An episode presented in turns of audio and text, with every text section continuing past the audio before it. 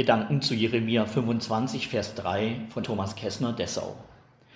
Jeremia zieht eine ernüchternde Bilanz seiner Predigtätigkeit.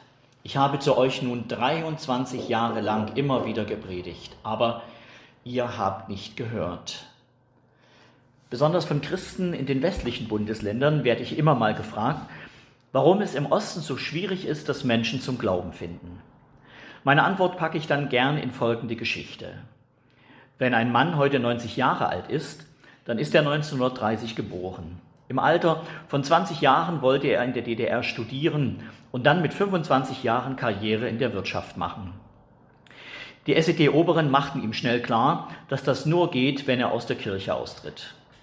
Seine Verbindung zum Glauben war nicht besonders intensiv und so kehrte er der Kirche den Rücken. Nur an Heiligabend ging er noch zu Gottesdiensten. Das fiel nicht auf.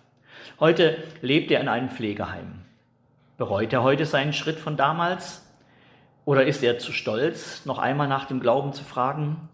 Oder treibt ihn das nahende Ende doch um und Fragen nach dem, was danach kommen könnte, beschäftigen ihn? Dieser Mann hat einen Sohn, der ist 65 Jahre alt. Er ist gerade Rentner geworden. Seine Rente erlaubt ihm, das Leben ganz gut zu genießen. Jetzt hat er Zeit und kann reisen. Sein Vater hat ihn als Kind immer mal mit in den Gottesdienst an Heiligabend genommen. Das war ja ganz schön, aber als Jugendlicher hat sich das verloren. Sein Bild von der Kirche hat er nicht aus eigener Anschauung. Aber, aber in der Bildzeitung kann man ja immer mal lesen, was Priester so mit Kindern machen und dass Bischöfe Paläste mit goldenen Wasserhähnen haben. Mit solchen Leuten und mit so einer verlogenen Organisation will er nichts zu tun haben. Außerdem gibt es ja wissenschaftliche Bücher, in denen steht, dass das mit Jesus alles nur erlogen ist. Auch er hat einen Sohn. Der ist heute 40 Jahre alt. Seine Ehe ist gerade geschieden, aber im Beruf läuft's perfekt. Das Eigenheim steht und die neue große Liebe ist gerade eingezogen. Eine Kirche hat er in seinem Leben noch nie betreten. Im Fernsehen hat er mal ein, im ZDF einen Gottesdienst gesehen. Alles sehr feierlich, aber fernab von seinem Leben. Die Musik war nicht sein Geschmack, von der Predigt hat er nichts verstanden. Die vorgetragenen Gedichte am Schluss, gemeint sind die Fürbitten, waren nett gemeint. Aber ob man so die Probleme der Welt löst, naja, es soll halt jeder glauben, was er will und leben, wie er will. Auch er hat einen Sohn, der ist 15. Weder im Haus seines Urgroßvaters noch seines Großvaters noch im Elternhaus wurde jemals gebetet. Er kennt keine einzige biblische Geschichte und kein einziges christliches Lied.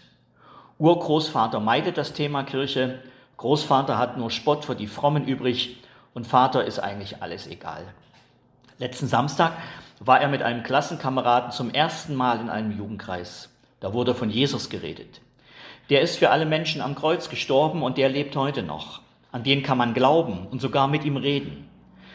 Das klang so, als ob die Leute in diesem Jugendkreis das sogar wirklich glauben alles sehr mysteriös. 70 Jahre lang hat sich seine Familie Schritt für Schritt von Gott entfernt.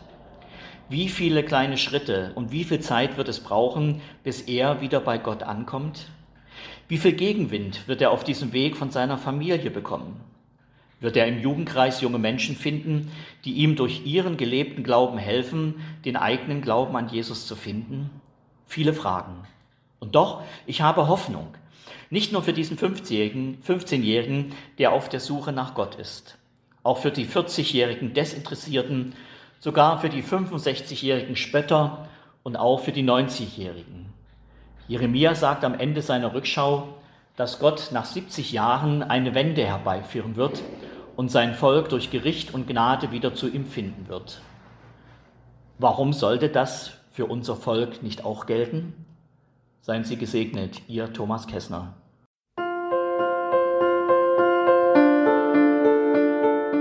Dies war eine Folge aus unserem Podcast In einem Jahr durch die Bibel, ein Projekt des Gemeinschaftsverbandes Sachsen-Anhalt. Morgen geht es weiter. Unsere Arbeit und auch dieses Projekt lebt fast ausschließlich von Spenden. Wenn Sie unseren Podcast mit einer Spende unterstützen möchten, so ist uns das eine große Hilfe. Dies geht per Überweisung an Empfänger LKG Nordhausen. Die IBAN-Nummer lautet DE 68 820 540 520 038 009 647. Wenn Sie eine Spendenbescheinigung benötigen, dann geben Sie bitte Ihren Namen und Ihre Anschrift mit an. Ganz herzlichen Dank. Nun wünsche ich Ihnen einen gesegneten Tag und freue mich, wenn Sie auch morgen wieder mit dabei sind. Viele Grüße, David Israel aus Nordhausen.